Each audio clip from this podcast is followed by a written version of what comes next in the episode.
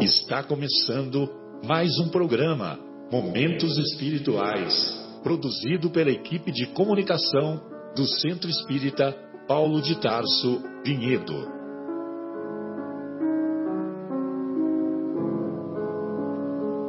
Se guardas contigo o estigma do sofrimento, indagando pela solução dos velhos problemas do ser e da dor, se percebes a nuvem que prenuncia a tormenta e o vórtice traiçoeiro das ondas em que navegas, vem conosco. Estudemos a rota de nossa multimilenar romagem no tempo, para sentirmos o calor da flama de nosso próprio espírito a palpitar imorredouro na eternidade e acendendo o lume da esperança, perceberemos juntos em exaltação de alegria que Deus, o Pai de infinita bondade, nos traçou a divina destinação para além das estrelas.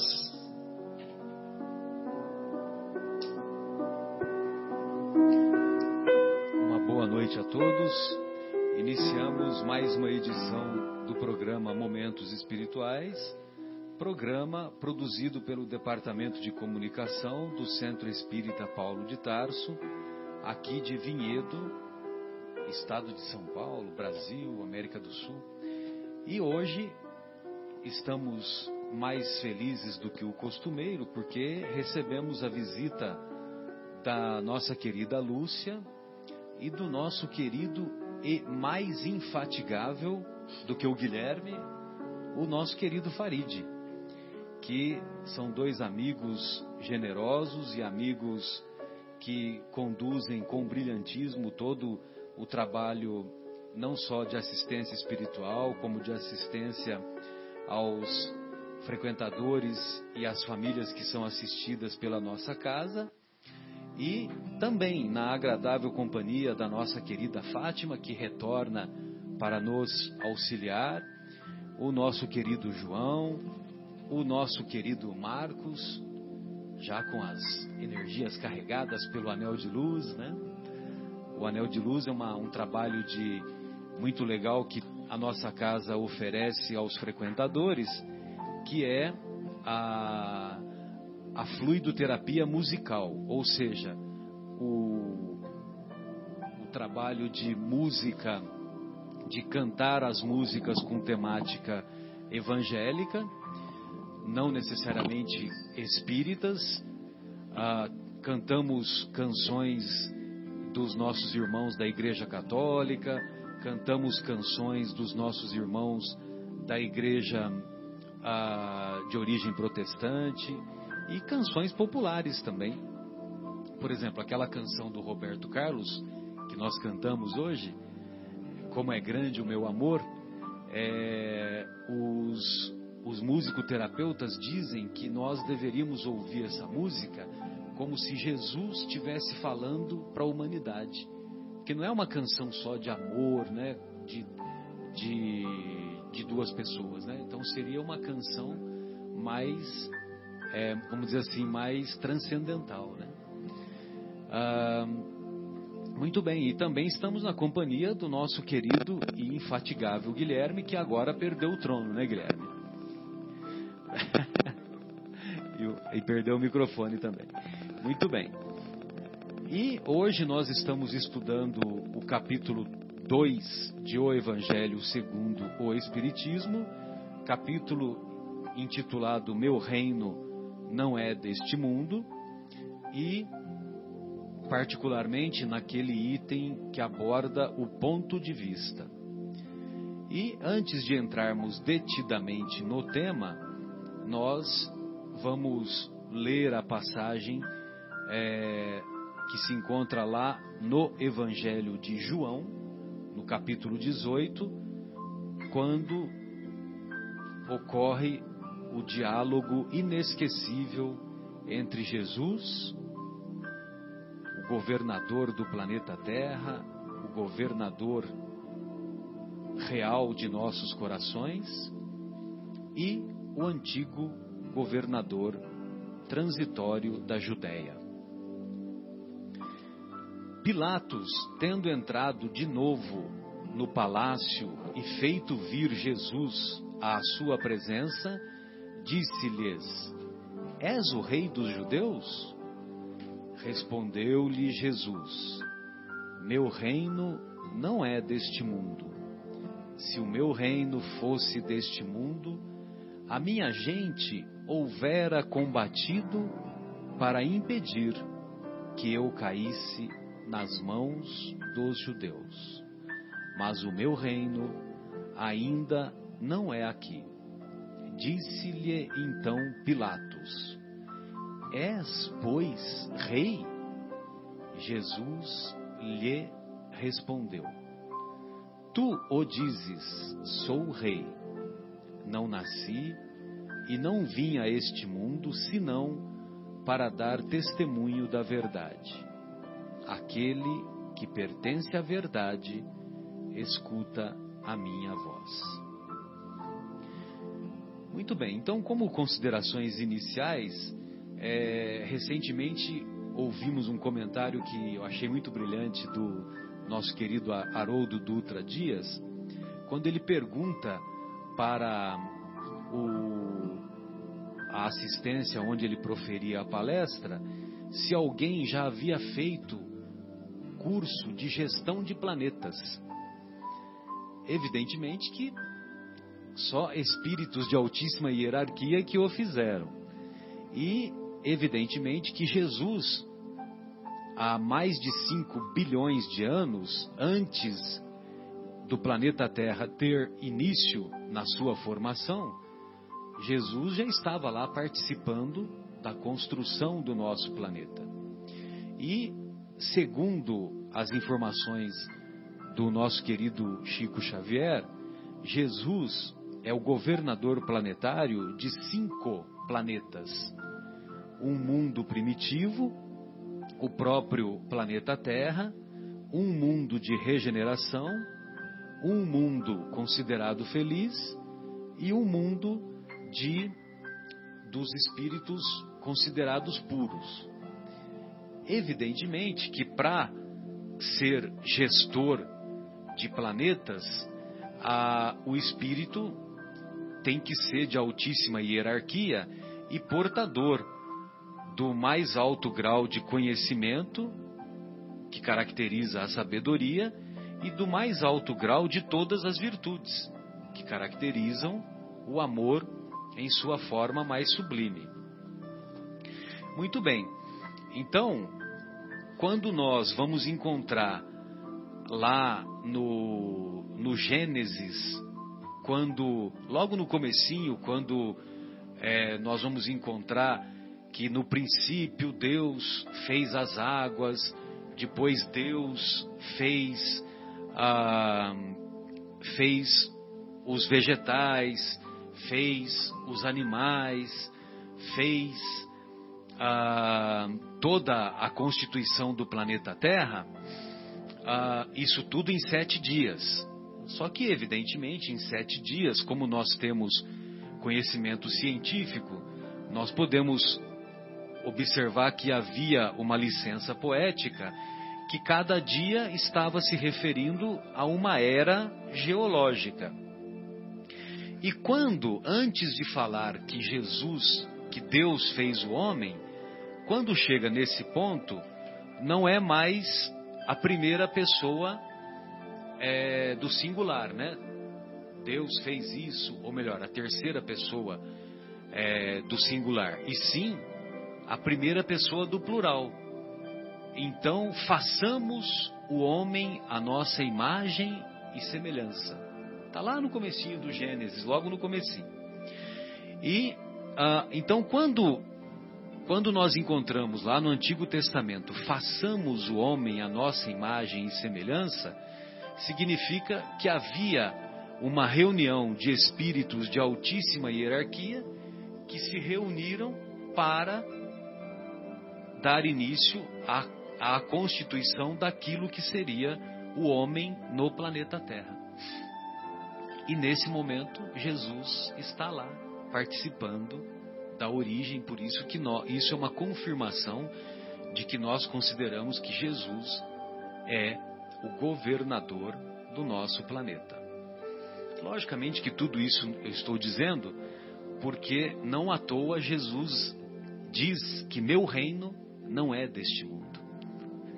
Ou seja, é, não à toa nós vamos encontrar lá no Pai Nosso: venha a nós o vosso reino, seja feita a vossa vontade, que é a mais sábia.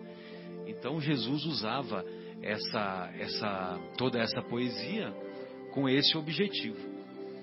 E, curiosamente, ele, uma pessoa humilde, prestes a ser condenado e crucificado, encontrava-se diante, é, proferindo essas palavras e esses ensinamentos, a um governador transitório do mundo, a um governador lá da antiga Judéia. Bem, amigos, eu, nós estamos aqui na, na presença da, de tantos amigos queridos aos nossos corações e, após essas considerações iniciais, eu gostaria de ouvi-los né, em algumas observações. Lúcia, fique à vontade, Fátima, é como se nós estivéssemos numa, numa reunião de estudos em que, em que as, as ideias, os pensamentos, as intuições aparecem é, espontaneamente. João, gostaria de fazer algum comentário? Um de cada vez, não, não é Marcelo? ah, tá funcionando, beleza. Igual aquela, igual aquela hora que assim, quem quer, quem quer fazer pergunta, um de cada vez, porque não surge nenhum candidato.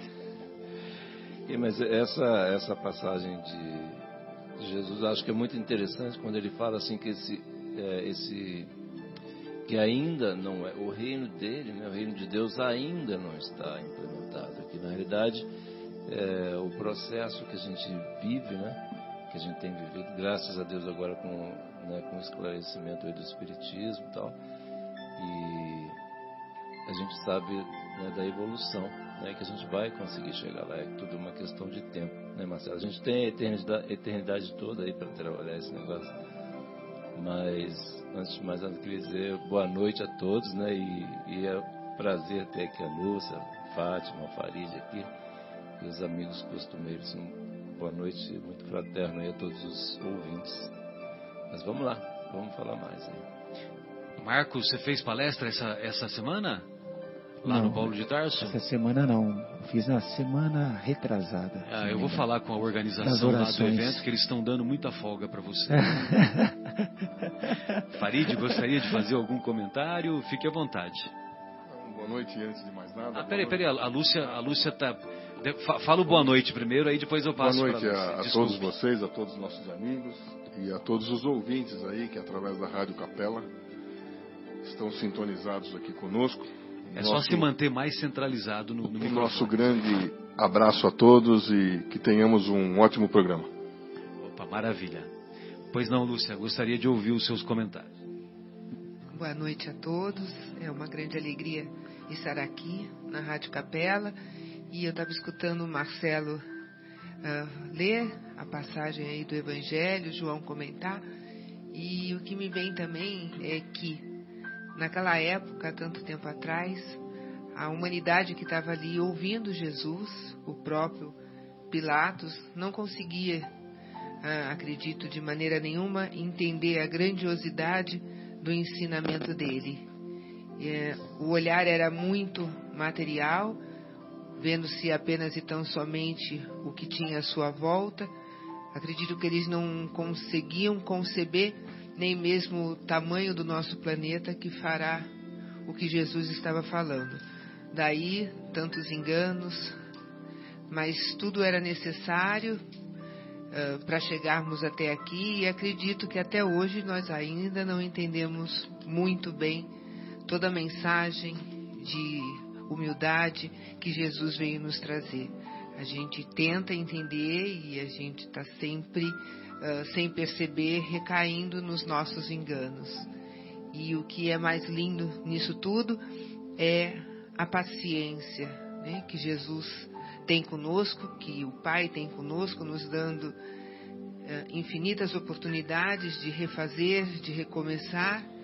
E eu acho assim que nós temos que ter isso sempre em mente, olhando a nossa limitação, para que tenhamos sempre condescendência com todos os nossos irmãos de caminhada. Acho que é isso. Boa noite a todos. É um prazer estar aqui novamente conversando com vocês, ouvintes da Rádio Capela. É uma honra muito grande participar novamente.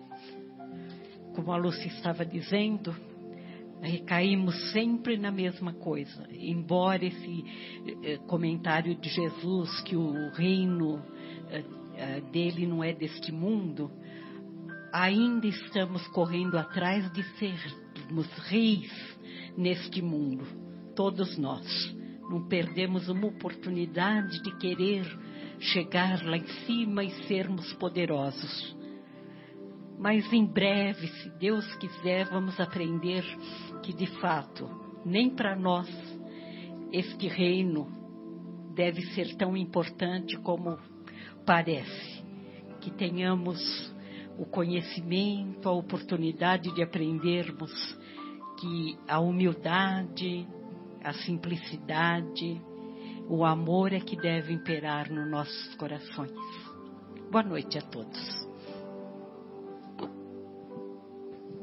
Pois não, Marcos. Ô, Marcelo, boa noite. Então, é uma satisfação também ter um tão ilustres convidados aqui conosco, né? Nessa noite. E Nós até, passamos perfume importado. É, opa! Eu sempre e, brinco com a Lúcia. E vamos nos comportar. Né? É, e vamos no comportamento. comportamento. E, Só e, hoje. E como a Lúcia até, eh, pegando um gancho né, do que a Lúcia estava falando, que ainda não compreendemos né, totalmente, depois do momento oportuno eu separei aquele, aquela, aquela trecho do Boa Nova. Muito legal, né? O diálogo 3, com, com, o juiz inclemente. Isso, com o Hanan, com Hanan. Hanan, né? E é uma das mais belas passagens do Boa Nova, da Boa Nova, quando ele dialoga com esse sacerdote e no momento ele nos oportuno, ensina a definição do reino do de reino Deus. de Deus.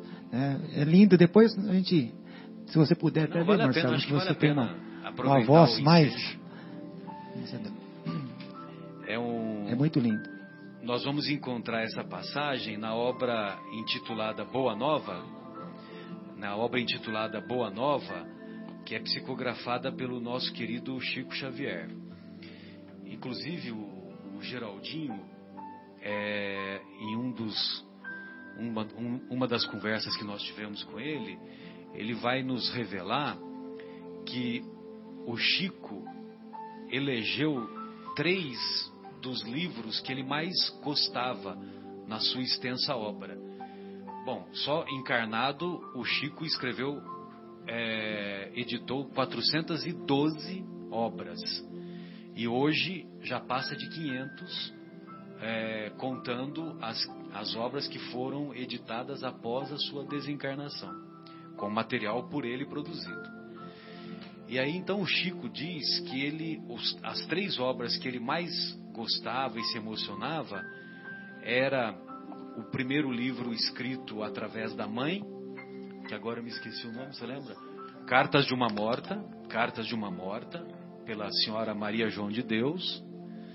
O segundo livro que ele mais gostava era o Paulo e Estevão.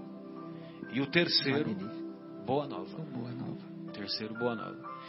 E aí, nesse, nesse capítulo terceiro, primeiras pregações, o, através da mediunidade do Chico, nós, o espírito de Humberto de Campos, vai revelar a, o início das pregações de Jesus.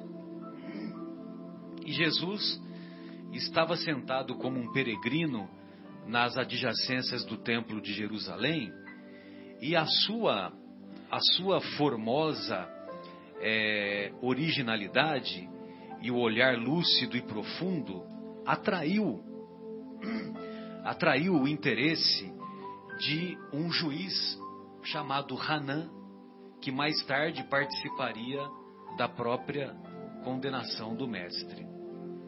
Esse Hanan aproximou-se de Jesus e dirigiu-se-lhe com orgulho: Galileu, que fazes na cidade? Passo por Jerusalém buscando a fundação do reino de Deus, exclamou o Cristo com modesta nobreza. Reino de Deus? tornou o sacerdote com acentuada ironia. E que pensas tu venha a ser isso? Esse reino é a obra divina no coração dos homens. Obra divina no coração dos homens. Esclareceu Jesus com grande serenidade. Obra divina em tuas mãos? revidou Hanã com uma gargalhada de desprezo. E continuando as suas observações irônicas, perguntou: Com que contas para levar avante essa difícil empresa? Quais são os teus seguidores e companheiros?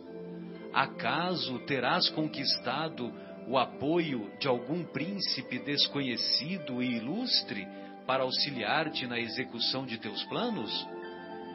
Meus companheiros hão de chegar de todos os lugares. Meus, meus, meus discípulos virão de todas as partes. Respondeu o mestre com humildade. Sim, observou Hanã, os ignorantes e os tolos estão em toda parte na terra.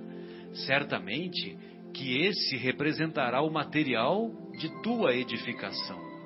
Entretanto, propões-te realizar uma obra divina. E já viste alguma estátua perfeita modelada em fragmentos de lama? Sacerdote, replicou-lhe Jesus com energia serena. Nenhum mármore existe mais puro e mais formoso do que o mármore do sentimento. E nenhum cinzel é superior ao cinzel da boa vontade. Boa vontade e sentimento. Impressionado com a resposta firme e inteligente, o famoso juiz ainda interrogou: Conheces Roma ou Atenas? Conheço. Conhece Paris ou Nova York, né? Hoje, nos dias de hoje. Né? Conheço o amor e a verdade, disse Jesus convictamente. Tem ciência dos códigos da corte provincial e das leis do templo? inquiriu Hanã, inquieto. Sei qual é a vontade de meu Pai que está nos céus. Respondeu o mestre brandamente. O sacerdote o contemplou irritado e, dirigindo-lhe um sorriso de profundo desprezo, demandou a Torre Antônia em atitude de orgulhosa superioridade.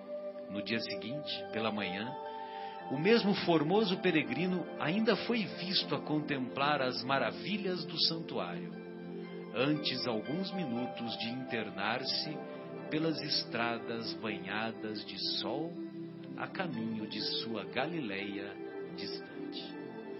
Bonito, né? Humberto de Campos foi muito feliz né, nesse, na descrição desse diálogo.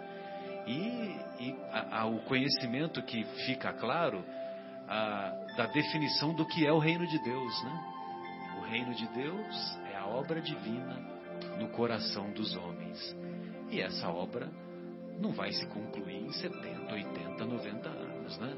Vai demorar um pouquinho mais, né? Muito bem. Guilherme, podemos fazer a nossa primeira pausa? Aí re... retornamos em seguida é, a, com a, após a música Compromisso de Fábio Júnior. É isso?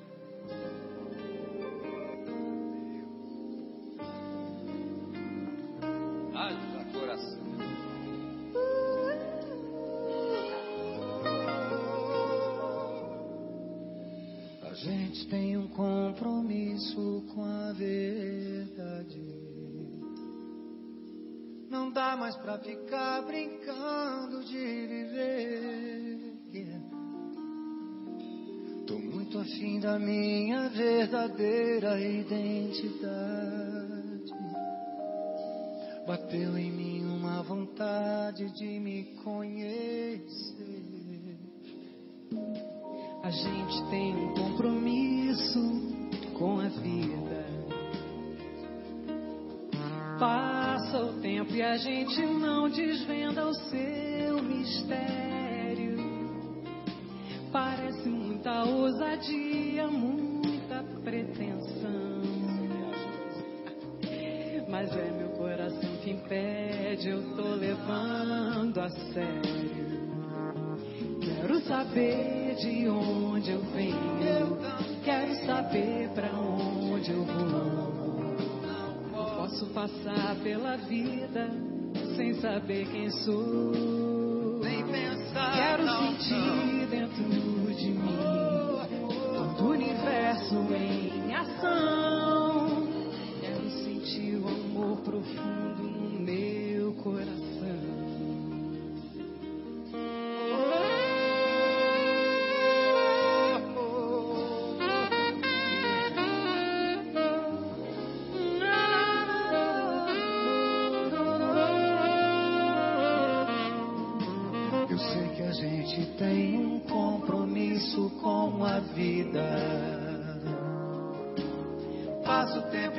A gente não desvenda o seu mistério. Parece muita ousadia, muita pretensão. Mas é meu coração quem pede, eu tô levando a sério. Quero saber de onde eu venho, quero saber pra onde eu vou. Não posso passar pela vida sem saber quem sou. Quero sentir dentro de mim todo o universo em ação. Quero sentir o amor profundo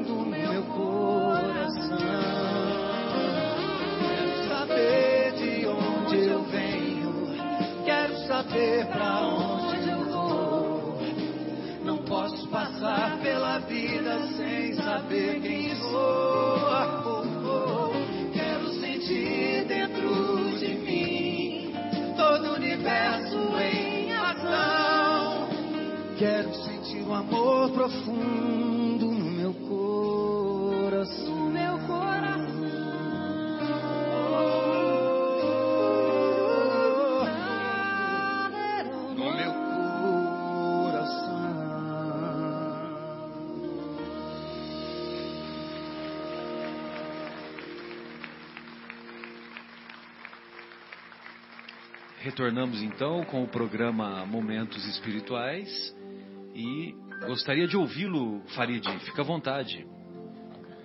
Não, queridos ouvintes, eu, eu queria aproveitar essa música que acabamos de ouvir. É, na verdade, esse, esse tema compromisso é uma, é uma alusão muito grande sobre nós, como espíritos, o que devemos fazer e sentir em relação à nossa vida. Ah, O texto da, da, da letra da música é muito clara quando quando, quando diz assim: Quero saber de onde eu venho, quero saber para onde eu vou. Não posso passar pela vida sem saber quem sou. Sobre o nosso tema, sobre as, as tantas moradas, né? quando você fez a abertura do programa de hoje, o querido Marcelo falou sobre os diversos mundos. E estava aqui pensando, realmente a Terra é apenas um grão, um grão de areia pequeno. Só que quando nós temos através dessa letra de Fábio Júnior, da, da, música Compromisso, é, eu enalteço aqui uma coisa que na, na, doutrina espírita se fala muito, que é o livre-arbítrio. As tantas moradas que passamos, elas acabam dependendo do nosso grau evolutivo. A partir de um determinado momento, nós espíritos começamos a sair da parte instintiva para a parte evolutiva de raciocínio, e isso através do nosso livre-arbítrio. Ocorre que, na verdade, o que determina isso, esse grau de evolução, são justamente as nossas atitudes, porque num determinado momento, Marcelo e, e queridos ouvintes, a, o ser humano, na verdade, ele acaba instintivamente lutando pela sua sobrevivência. Mas a grande evolução, o grande passo para uma morada diferenciada se dá quando ele usa esse livre-arbítrio no sentido de moralmente ele crescer.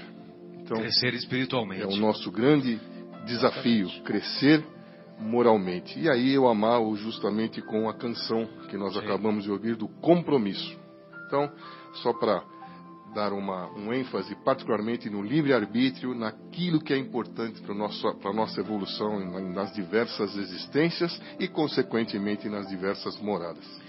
Bem lembrado, Farid. E, e- e isso fica claro porque é, a nossa finalidade, ou melhor, a finalidade de nossa presença aqui no planeta não é apenas comer, dormir e procriar. Será que é só isso?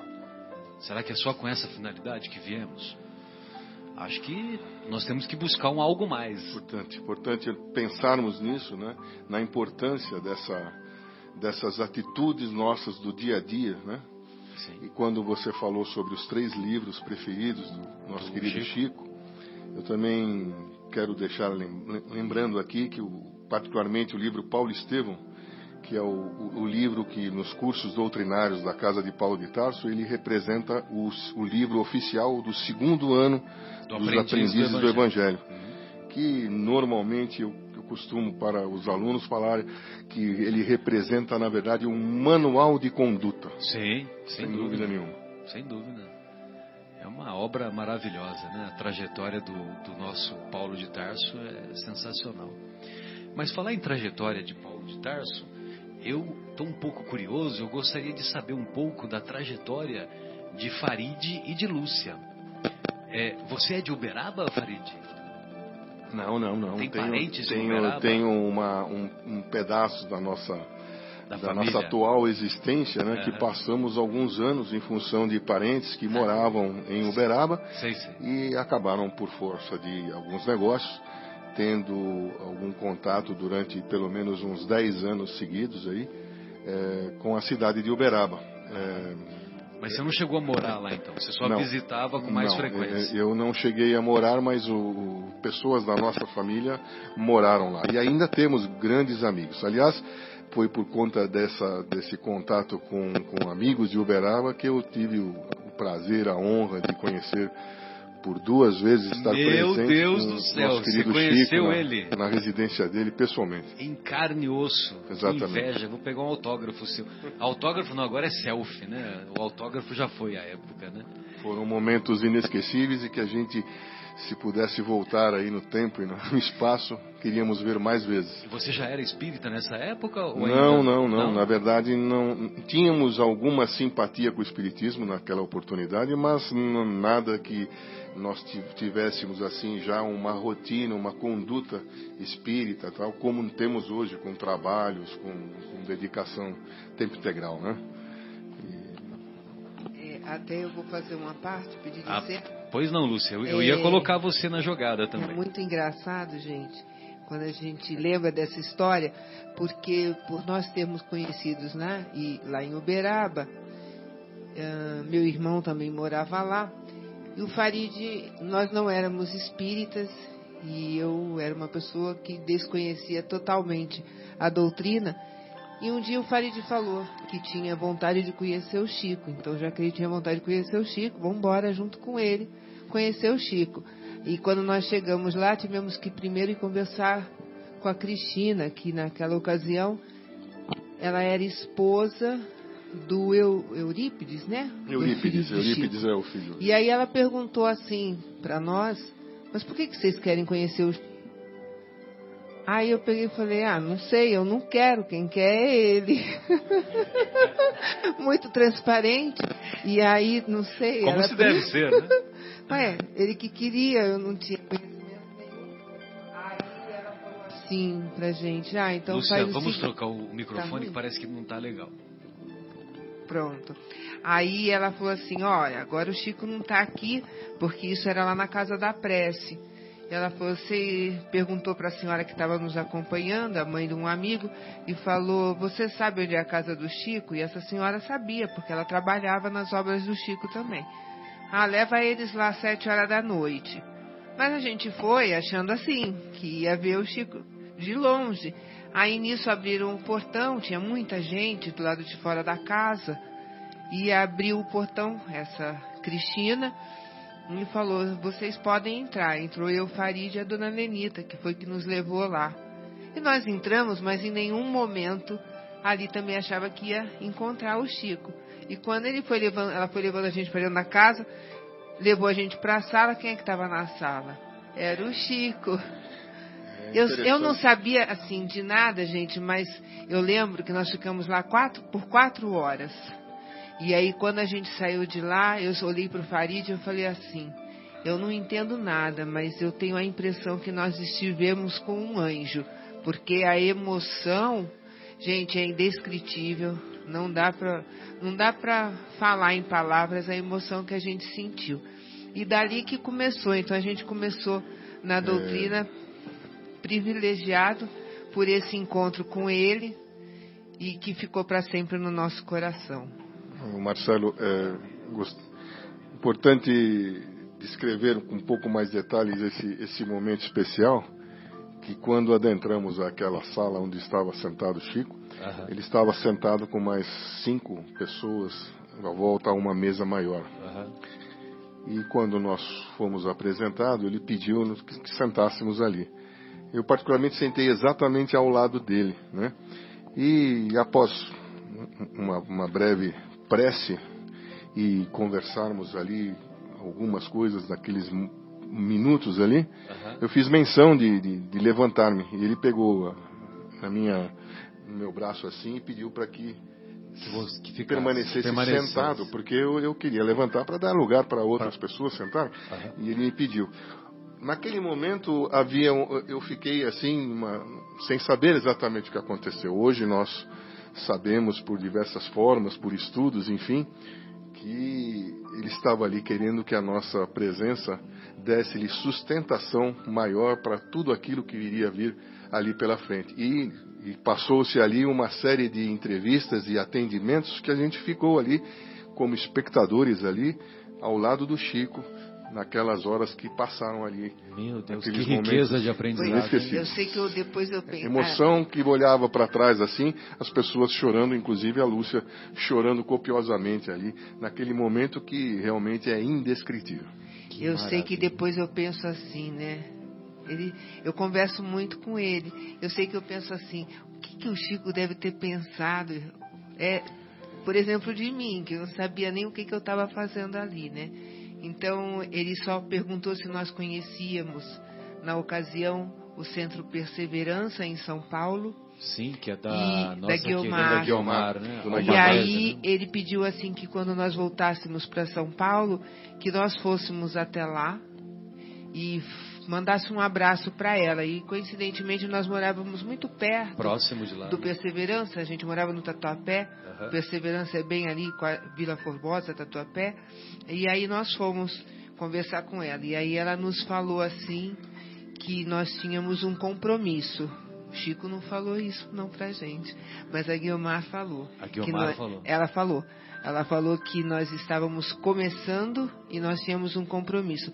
Mas ainda não foi ali mesmo que nós permanecemos. Fomos algumas vezes e nós começamos verdadeiramente aqui em Vinhedo, Ah, foi aqui em no Vinhedo. Paulo de Tarso. É quando nós mudamos definitivamente para cá. Como rotina, como prática, Ali- como constância, Aham. foi justamente Ali aqui. nós iniciamos Mas no Perseverança nós um começamos a pontapé ir inicial, vamos esporadicamente. Isso, mas estudo mesmo, compreensão, foi tudo através do Paulo de Tarso aqui em Vinhedo. Que maravilha. Isso foi em 2000, é que a gente começou no Paulo de Tarso, foi 2004, que, que tinha aquela nossa querida professora, Eliana. Eliana, É, professora rigorosa, mas muito amorosa. maravilhosa. E é. que Que eu sou muito nós grata. aprendemos bastante. Eu também Sou sou, muito grato grata que porque a, naquela época. a seriedade dela é, nos leva assim a, a uma disciplina, a um estudo. Exato. Ela era muito exigente, Exigente, é mesmo. melhor. Às vezes a O gente termo melhor, mais apropriado é exigente. Às vezes a gente fala com o pessoal da agora, quando a gente fala para ler livro, qualquer coisa, a Eliana não perdoava, não. Tinha que ler, fazer questionário, não podia faltar.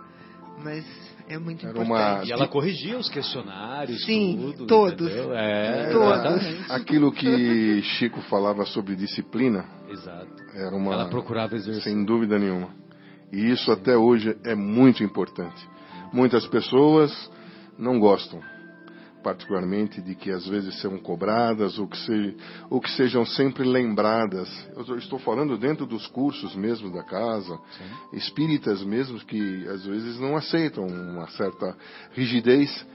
E essa rigidez não é uma rigidez que no sentido da palavra De se crueldade, né? torna, não, de forma alguma é uma rigidez que reverte em prol da própria pessoa, porque sem a disciplina nós não conseguimos. É complicado. Se você deixar de ler um livro, se você não gostar de ler um livro, se você se entediar por ler um livro, que às vezes, muitas vezes, inicialmente ele se torna até cansativo, mas se você não insistir nesta leitura, é, é humanamente impossível você absorver conhecimentos e ensinamentos que essa doutrina tão maravilhosa nos, nos, nos coloca. O aprendizado vai ser Sem muito dúvida. restrito, né? sem dúvida. É um dos pontos que eu pego mais tanto nas aulas como no trabalho. A equipe que trabalha comigo, eu exijo muita disciplina em horário, não admito que se converse na sala. Então, eu costumo eu mesma dizer de mim, eu sou muito chata, porque aquelas três palavrinhas mágicas, disciplina, disciplina, disciplina, faz parte do meu caderno. Sem dúvida, Fátima. E se, gente- se nós observarmos a, a trajetória de cada um de nós, nós vamos observar que os professores, e aí eu me refiro professores de escolas eh, de graduação, né, independente, o antigo ginásio. né? Quando fala em ginásio, já vê que é uma pessoa antiga, né? Ginásio, Científico, é, né? fa- é, científico. Científico. Fa- é, quando fala em bolero, né? Falar em bolero, então. Não, mulher, Entregou. madureza. Madureza. Entregou. Madureza, exame de admissão, Entregou, exatamente. entregou o ouro, né? É. Então, mas aí, é, se a gente observar a nossa trajetória, nós vamos nos lembrar é, com mais carinho e respeito, justamente dos professores que foram conosco mais rigorosos, mais exigentes. E as matérias que nós é, mais sabemos são as matérias desses professores, né? Pois não, João? Não, exatamente isso. É é exatamente isso aí que eu ia dizer. Assim, as matérias que a gente não. Em qualquer, em qualquer das passagens, mesmo lá no ginásio ou qualquer um na faculdade, enfim, quarto ano que seja, que eu estou dizendo a Fátima, assim, aquelas matérias que a gente levou assim tranquilas, né? Essas não não estão registradas. Agora aquelas que a gente passou sufoco, que teve que estudar lá tal, e essas ficam gravadas. E assim, é, a gente, quando lê um livro, né, com, com, vamos dizer, é despertado pela importância da leitura desse livro. Igual, por exemplo, você falou, do, o Chico falou, né, do, do Paulo Estevão, não, esse Boa Nova, são livros realmente maravilhosos. Paulo Estevão também já li um monte de vezes. E são assim, é, a hora que a gente entende né, a, a importância dessas leituras, o quanto isso vai trazer de conhecimento para o nosso espírito, né, conhecimento para a eternidade, é, é muito prazeroso, né? Então, é, mas no início dá trabalho, né? Até a gente romper aquela primeira dificuldade, passar por, por cima da primeira pedra ali dá trabalho. Mas assim, é só aí que a gente vai conhecer a verdade, como foi tudo, é aí que a gente vai se libertar através dessa do E depois outra, né, João? A- o-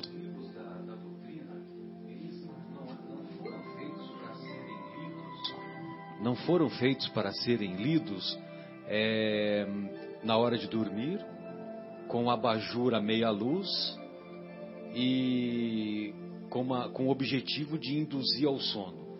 Porque se você vai pegar o, o livro dos Espíritos para ler dessa maneira, evidentemente que você não vai aproveitar nada e não dá cinco minutos você já adormeceu sem aproveitar nada mesmo. Então, os livros da doutrina, e nós podemos estender também o- as obras do Chico, as tantas outras obras né, de outros Eu, eu só complementando, acho que é o seguinte, Marcelo, desculpa, né? Fica à vontade. Fica entrando no meio da conversa. Mas assim, é, a dona Marta, que eu sempre comento com a Luz, é uma amiga querida que era presidente do centro que eu frequentava lá em Onde? São Lá em Paulo, São Paulo, ela dizia o exato. seguinte: no início né, vamos dizer, quando a gente conhece a doutrina tal, a gente lê Violetas na Janela, lê, né, esses livros. Isso é água com açúcar, assim, para a gente começar, para despertar o interesse. Depois que a gente desperta o interesse, os livros de, de André Luiz, livros de Emmanuel, são livros para estudo. Como é que você vai estudar uma coisa na hora de dormir? Não tem cabimento. Dormir, você vai dormir. Não vai, tem cabimento. Vai, vai, ler um romance. Você né? tem que estar sentado Tem numa, estar sentado, numa concentrado. cadeira, concentrado, E as- pensando no que você está estudando. consciente da importância daquilo que você vai estar fazendo. Vai estar lendo uma coisa que vai ser importante para o seu espírito, para a sua evolução. Né? Isso que eu Exatamente. queria- só queria fazer esse comentário, porque realmente eu me lembrei desse, dessa passagem que a nossa querida Dona Marta falou. Bem lembrado, sem dúvida. E vale a pena, acho também a gente registrar, acho que não é o, é o comum entre todos nós, que no começo a gente lê e não entende. E você lê, aí você acha que entendeu um pouco. Aí depois que você vai ler de novo, você fala, nossa, aí que você vai entendendo cada vez mais um pouquinho, muito lentamente. Quando você faz também grupo de estudos, é muito interessante, porque cada um dá o seu parecer, cada um dá a sua compreensão, e através dessa troca de informação, da compreensão de um e de outro, a gente vai entendendo melhor aí a doutrina, né? Exatamente. E tem, eh, tem um aspecto também, né, Lúcia, acho que é muito interessante, que assim, no início a gente pega aqueles livros de André Luiz lá, Sinal Verde, assim. Primeiro a gente vai ler e fala, nossa, isso aqui é para minha sogra.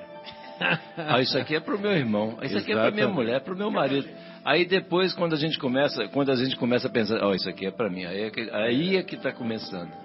Nós tivemos uma vez um, eu não vou me recordar do nome dele agora, nós tivemos um palestrante na casa, foi muito interessante porque ele falou assim que ele sempre tem a impressão que ele fazia palestra para as pessoas erradas, porque no final sempre falavam, ah, a minha sogra que devia ter ouvido isso, meu, minha mãe que devia ter escutado, meu irmão, minha cunhada. Então ele falava assim que ele chegava na conclusão que ele estava sempre fazendo a palestra para as pessoas erradas. Isso é ótimo, ótimo. Exatamente. Pois não, Marcos, fique à vontade. Não, só para Queremos res- ouvir. resgatar a belíssima história do Farid e da Lúcia, né? Quando de ter um encontro pessoal com, com o Chico, né? E quando a gente começa a imaginar que nada, nada jamais é por acaso, né? Então vocês chegaram até eles, porque, até ele porque tinham que passar por essa experiência, por ter contato com o Chico. Mas eu queria é, lembrar uma história que um amigo aqui de de Vinhedo mesmo contou que ele participava anualmente de um jantar lá em São Paulo, num buffet na, na Zona Sul, em prol das obras do Chico, e o Chico participava desse jantar. Era uma vez por ano, no final do ano, e, e lotava. Falou que tinha. Era senha para comprar um Acho convite que para era esse do jantar. Centro Espírita União, né, Lúcia, né, Acho que Fátima? sim. Acho que era do Centro Espírita União. Só que era é da- muito é da concorrido. nossa- Agora me fugiu o nome Será? dela. Esqueci o nome dela. Dá, uma olhada Era num buffet. Era num buffet. É. né? E aí? E muita gente. É, Aí- era muito concorrido, é isso muito mesmo. concorrido. E era um jantar e tal. Ele vinha, ele vinha com frequência, praticamente Ele ia todo, todo, ano. Ele vinha. todo ano ele participava. Ele falou que lá, ali devia ter umas 600 pessoas. Quando ele entrava naquele salão, parece que expandia. Falou que arrepiava a entrada dele no salão, aquelas 600 pessoas olhando para aquele senhorzinho, magrinho, humilde, franzino, e aquilo inundava o ambiente de, de uma, uma sensação que não dava para descrever. Agora imagina vocês ao lado, né, participando de um trabalho dele, coisa mais bela. Então, e nesse dia em particular, porque ele já estava bem fragilizada a saúde dele, né? Então, nesse dia em particular, ele não reunia condições de ir na casa da prece, que iam acontecendo os trabalhos na casa da prece, era um sábado isso. E quando era lá hum, perto do horário de encerramento dos trabalhos, ele era levado até a casa da prece e atendia, dava um conforto àqueles casos mais sérios que teriam que passar com ele. Então, nesse dia, eh, foi trazido as pessoas que eh, que estavam, que tinham essa necessidade, em vez do Chico ir, elas foram trazidas ali na casa dele. Então, depois das 10 horas, mais ou menos, as pessoas entravam, passavam por trás dele, eh, ele dava uma palavra muito rápida com um e com outro, e aquela vozinha bem fraquinha. E aí, no encerramento, né, depois assim, quando ia terminar, que todos tinham passado, foi pedido que se abrisse as janelas da casa dele, que os portões eram muito altos, então você não via a rua, mas a janela abria para o jardim, e aí abriu-se as janelas, abriu a porta, e ele fez a prece. E era impressionante, no momento da prece, o volume da voz, A voz dele, dele se alterava. Sim, o volume da voz dele não precisava microfone, não precisava nada. Era uma coisa assim indescritível. E, e o volume era tanto que alcançava as pessoas que estavam Inclusive do lado de fora. Era, era uma coisa assim magnífica mesmo. E eu ali sem saber de nada. Esse, esse fenômeno do aumento da voz, ele também, esse fenômeno da- do, do volume da acústica, é, tem uma passagem que ocorria isso também com o Eurípides Barçanufo, lá em Sacramento. Ele fazia as preleções e as pessoas ouviam lá fora. E, e até esquinas distantes tal. Isso, lógico, né, baseado em depoimentos das pessoas que, que conviveram. né? É, e nós, assim, quando nós assistimos palestras do Divaldo, gente vê também que o- a entonação de voz dele, em alguns momentos dessa palestra, ele né, vai num crescente. Impressionante. é. Assim, é o jeito, a postura da palavra, a força da palavra, enfim, não só a palavra, mas o próprio raciocínio e a, e a mensagem que ele está passando, intuído pelos seus, seus colaboradores espirituais, né? Perfeito. O, Lúcia, Farid, e- esse, essa visita vocês fizeram, é, pelo que, pela descrição de vocês, ele já estava com beirando os 90 anos, imagino eu, foi em 98, 99? É, Na verdade, foi final, final 99, 2000. Foi 2000. mais ou menos nessa época. Ele começou- abandonou o corpo em 2002, né? Sim, isso foi seguramente em 99, mais ou 99, menos. 99, 2000. lá em Uberaba. É, Perfeito. sem dúvida nenhuma. Ele Aí- já estava. Então, aí ele faz o comentário para vocês procurarem a nossa Guiomar. ele sim. guiou até a Guiomar. Sim.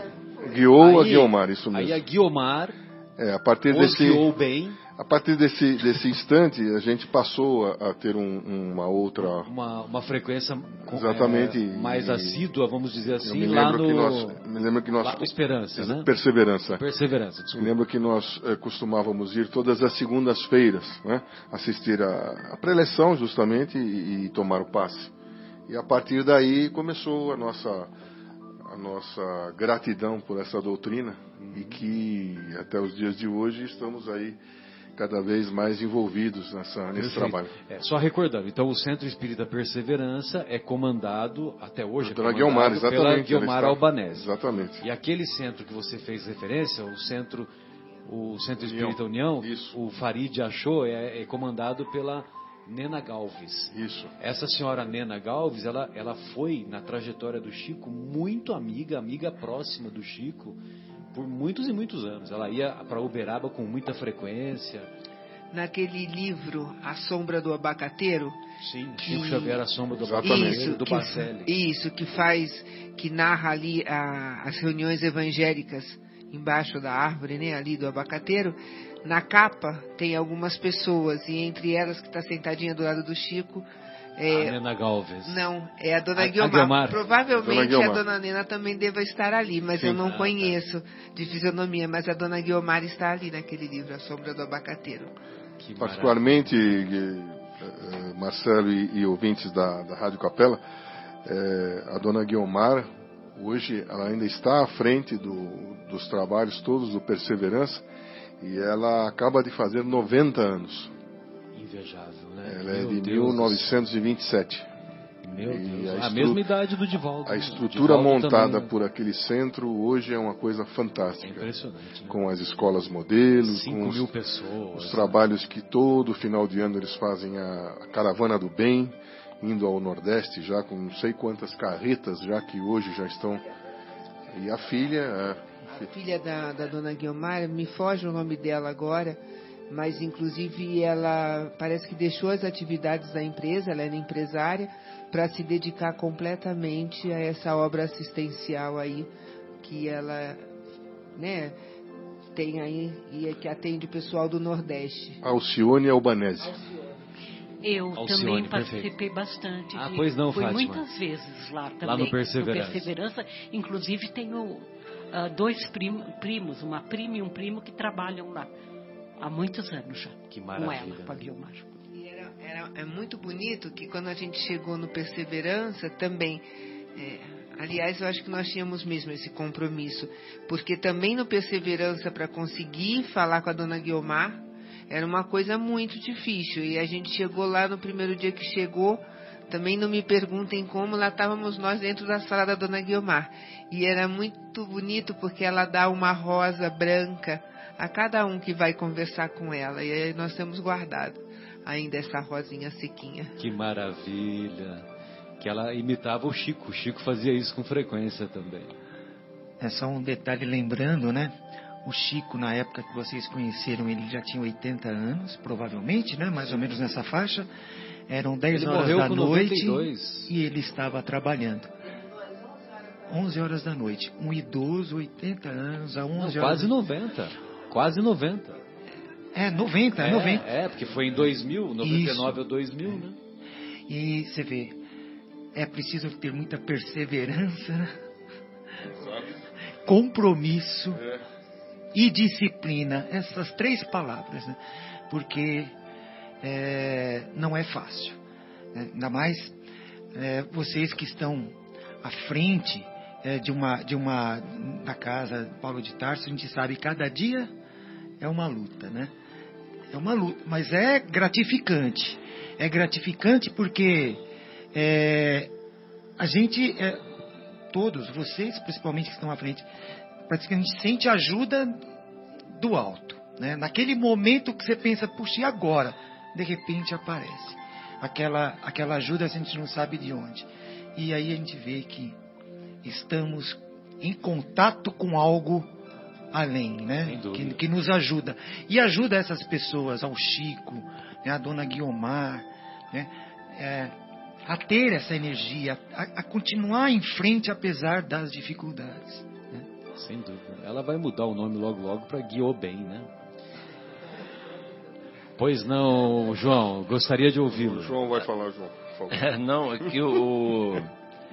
é, outro dia tava, a Ana estava falando, não sei, num comentário, numa palestra, tal, alguém estava falando assim, que, o pessoal falando assim, nossa, mas o Chico, né? com- é, com- como é que o Chico foi assumir essa tarefa toda com, com a saúde tão debilitada? Aí falei assim, peraí, o Chico não tinha saúde debilitada, não. Veja quanto ele trabalhava, o quanto. tem que ter uma saúde muito boa para fazer o que ele fez, né, na realidade. Então era uma interpretação equivocada, né? Mas eu achei interessante esse comentário, né? Achei muito legal. É, muitas vezes as pessoas é, se dirigiam ou se referiam a ele, ah, que ele está muito doente, né? Aí ele falava, ué, as pessoas estão querendo que eu morra, mas eu estou muito bem, viu? Como fala o Divaldo naquela. O Marcelo conhece aquela. Perdão o e semita- perdão. É, o seminário Perdão e Alto Perdão. O Divaldo, na, na ocasião, falava. é, e ele falava: Chico, Chico está sempre morrendo, Chico não morre nunca. Exatamente. Se, doente como ele era, ele fazia o que fez, já pensaram se ele estivesse bem, Se tivesse saúde. saúde completa, então o que faríamos nós? É muito bom falar sobre o Chico, né? E nós vamos fazer mais uma pausa musical e, curiosamente, é, o Roberto Carlos algumas vezes foi até Uberaba e também a Pedro Leopoldo, quando o Chico ainda estava em Pedro Leopoldo. Imagine vocês, né? O Roberto Carlos é da época que o Chico ainda estava em Pedro Leopoldo. Ô, Marcelo, antes de nós Ah, chamarmos aí a, a, a canção, Pausa musical. eu gostaria de dar- fazer um texto aqui que eu estava Ah, folheando não. aqui, de Chico, que fala sobre um tema muito, muito pertinente de hoje, que são as fofocas. sim, sim. os disque-disques. Então eu estava aqui é, pausando aqui as nossas, as nossas frases do Chico e aí achei né? assim, diz assim, devemos efetuar campanhas de silêncio contra as chamadas fofocas, cultivando orações e pensamentos caridosos e otimistas em favor da nossa união e da nossa paz em geral. Sem dúvida. Chico Xavier. E, e, ele falava também que quando uma fofoca chega aos nossos ouvidos, ela tem que terminar aqui. Não, Exatamente. Não continuar levando Exatamente. E aí então, o Roberto Carlos, como ele visitava o Chico com muita frequência, numa das ocasiões, o Chico é, deixou uma página e entregou para ele. E falou: Olha, o Emmanuel fez essa página e entregou para você. Você faz o que você quiser. Os direitos autorais são seus, você faz o que você quiser. Aí ele fez esta música.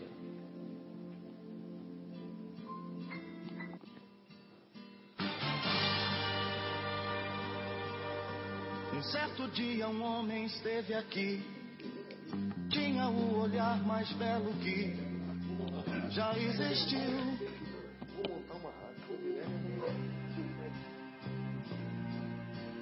Tinha no cantar uma oração, no falar a mais linda canção que já se ouviu.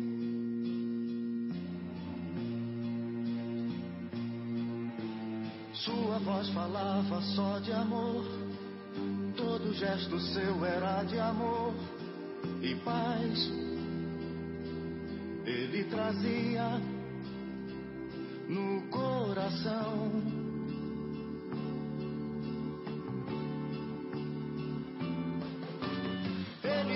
Campos caminhou, subiu as montanhas e falou do amor maior.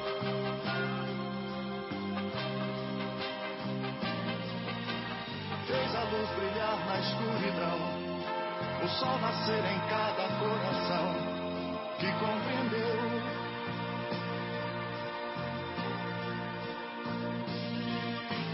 Que além da vida que se tem, existe uma outra vida além, e assim, um renascer. Morrer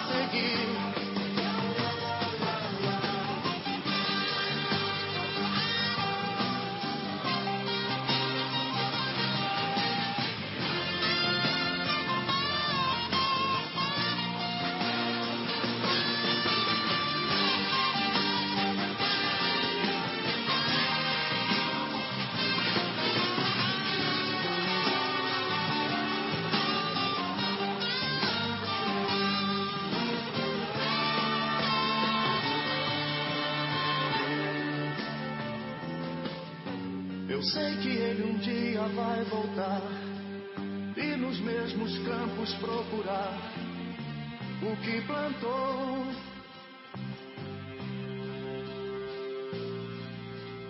E colher o que de bom nasceu, chorar pela semente que morreu sem florescer.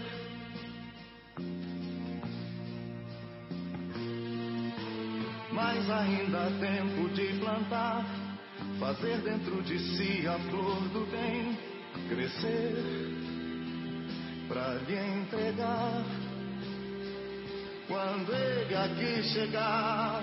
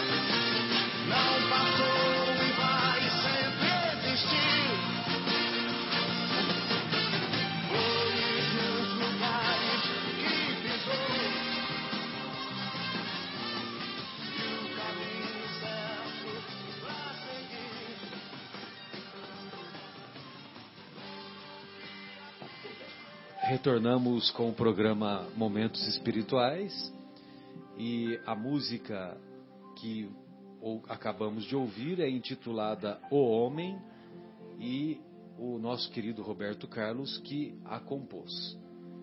Embora, o, a, vamos dizer assim, a letra tenha sido psicografada pelo nosso querido Chico Xavier. Muito bem. É, agora, um pouquinho assim, é, retomando um pouquinho a trajetória de vocês, é, Lúcia e Farid, é, aí vocês, vocês se mudaram para Vinhedo em 2004 ou 2002? Não. Como é que foi? Não, na verdade, nós tínhamos a casa aqui, nós vínhamos ficar nas férias, todo final de semana a gente vinha Sim. desde 89. Estamos, estamos né? em Vinhedo desde 1987, quando adquirimos um terreno na cidade. Sim, sim. E depois construímos a casa e em 89 a casa já, está, já estava pronta e quando era possível vínhamos aos fins de semana, as crianças pequenas tal. Uhum. E quando era possível vínhamos a partir de 1989. Sim, o quartel-general era São é, Paulo. Exatamente, e exatamente. e sempre aquele, veraneio, né? aquele velho sonho, né, Marcelo? Na hora de ir um embora... dia um dia, se possível, eu vou, vou morar passar, em Vinhedo. Exatamente. Na hora de ir embora, todo domingo, na hora de ir embora, eu ia triste de deixar Vinhedo. É, eu faço né? Não é triste mesmo, porque eu gostava Você... demais, demais daqui. E até quando nós. E tinha muita poluição aqui também, né? Naquela época, né? E não tinha nem. Muita gente. Não tinha nem sinal de trânsito quando não a gente veio. Não. E as lojas fechavam na hora do almoço, né? E, e aí, quando nós conseguimos, graças a Deus, vir para cá, é, aí a gente chegou no paraíso com todas, uh, todos os problemas que possa existir, sim, sim. mas nós estamos no paraíso. Aí, somado a isso, a oportunidade de estudo e de trabalho na casa de Paulo de Tarso, e é aqui que nós queremos ficar, se Deus quiser. Indicou a, a, casa, na, o Centro Espírita Paulo é, de Tarso? Na verdade Ou vocês foi, foram não, por conta? Não, como é que é? Na verdade foi assim, nós tivemos uma perda é, de quatro jovens num acidente de carro, de famílias amigas. E a minha filha mais velha ficou bem adoentada depois disso. Que eram amigas mais próximas dela? Sim. É, não, da, era da Luciana. Na verdade, é da Luciana. Na verdade, esses meninos, um falava muito alto ao nosso coração, era como um filho. E aí houve o desencarne deles num acidente automobilístico e a Luciana, particularmente, teve muita dificuldade de aceitar, jovem também, e ela entendia como um irmão a esse rapaz, e então todos sofremos muito. E ela foi assim, diminuindo, ficando pequenininha, perdendo muito peso, é menos, muito né? doente. E aí um dia uma pessoa que também nos fala muito alto ao coração, que é a nossa Juju, que trabalha conosco desde que as crianças eram pequenas. E ela chegou em casa de manhã, depois de umas férias, e ela viu a Luciana, ela falou para mim que eu tinha que fazer alguma coisa, porque senão eu ia perder essa menina. Ela falou exatamente essa frase. E eu, tipo, para onde que eu vou, né? Porque ela já estava fazendo um, tava muito uma assistência. Ela já estava assim. com uma assistência profissional, médica, tudo, tinha medicação. Uhum. E aí nesse dia eu lembro que eu rezei muito de noite antes de dormir para que Deus desse uma luz, porque eu não sabia o que faz, assim, o que fazer ou para onde ir. E aí no dia seguinte, uma grande amiga minha que era da Federação Espírita, que eu lembro que a Celinha estudava muito, e quando eu via que, eu falava para ela, mas como que você estuda tanto? Ela, mas que tanto você estuda? Ela era espírita há muito tempo, e a Celinha tinha, o filho dela tinha desencarnado também nesse acidente, e ela me ligou, ela falou, o que está acontecendo? Eu sonhei com você à noite e você não está bem. Não acredito. É, e aí eu falei, né? eu falei da Luciana. Quando a gente ora com, com fervor, a resposta é, vem. Eu falei da Luciana e aí ela falou assim: por que você não tinha me ligado? Eu falei: eu não podia te ligar. Você também tem a sua dor, né? Ela falou: não. Aí eu falei, ela falou: você quer ir na federação? Eu falei: eu quero. E aí ela me levou, me apresentou a uma amiga dela, dona Alicinha uma senhora muito acolhedora, sentou comigo e eu falei o que estava acontecendo. E essa senhora pegou e falou se eu é, passaria pela Luciana. Eu até pedi eu, o que, que eu tinha que fazer. Ela falou se eu passaria numa, num tratamento pela Lu.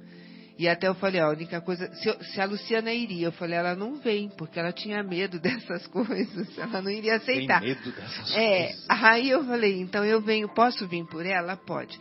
E aí eu fui, é, no primeiro dia era uma quarta-feira, sete horas da manhã, cheguei lá, passei no tratamento, cheguei em casa, no dia seguinte a Luciana olhou para mim e falou assim, mãe, eu não quero mais tomar os remédios. Eu não sei o que está acontecendo, mas hoje eu acordei me sentindo diferente. Nossa, que maravilha. Aí eu terminei a assistência, que foram de seis semanas. Nós estávamos mudando aqui para Vinhedo. E aí no último dia que eu fui, eu contei para a Lu o que estava acontecendo. E ela foi comigo agradecer a dona Licinha lá na federação. E aí o que, que acontece? Não conhecia nada, ignorância eu tinha a impressão que eu ia parar de ir, ela ia ficar doente de novo. Aí na federação eu perguntei, que eu tava, falei que eu estava mudando para Vinhedo, e se tinha uma casa aqui onde eu pudesse ir, e me deram o nome do Paulo de Tarso. Ah, porque eles têm a relação. É, né? porque o Paulo de Tarso é federado. Sim, é federado e então eu fui com segurança. As mesmas normas. É, tal. eu fui com segurança. É, e ali nós começamos. Marcelo, essa Maravilha. indicação muito providencial naquele momento de tanta de tanta, tanta dificuldade, dor, tanta lógico, dor, sem dúvida. foi importante. Agora, é, é mais importante lembrar também que hoje, até hoje, nós recebemos na casa de Paulo de Tarso aqui, inúmeras pessoas que vêm indicados pela Federação Espírita do Estado de São Paulo. É muito que, frequente. Que nos procuram. Né? É, a nossa querida Fátima eu é um mesmo, exemplo, né? né?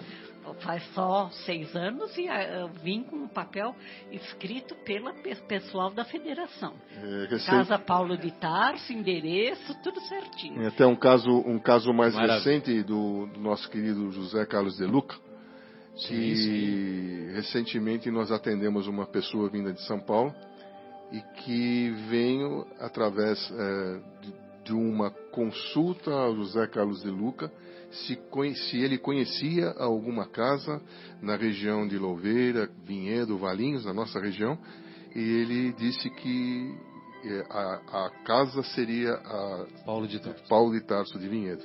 Então assim é muito importante e é uma responsabilidade muito grande Sim. de todos nós aqui é, empenharmos essa essa história da casa de Paulo de Tarso que hoje já está com 27 anos e que tão tão humildemente a dona querida dona querida dona Olga né Olga. nos nos colocou aqui e, e, e nós temos hoje uma responsabilidade muito grande de seguir esse trabalho que ela iniciou há 27 anos exatamente muito bom. Então quer dizer que foi a, a Luciana que foi o pontapé inicial, né? Pelo que você falou, né? É o então esse o, filho querido exato. do meu coração. O filho querido, a dor que, desse filho. Sim, sim. Da família e desse ele deu um jeitinho pra gente ir pro lugar certo. e vocês receberam comunicação dele? Tem alguma informação a esse respeito, Lúcia?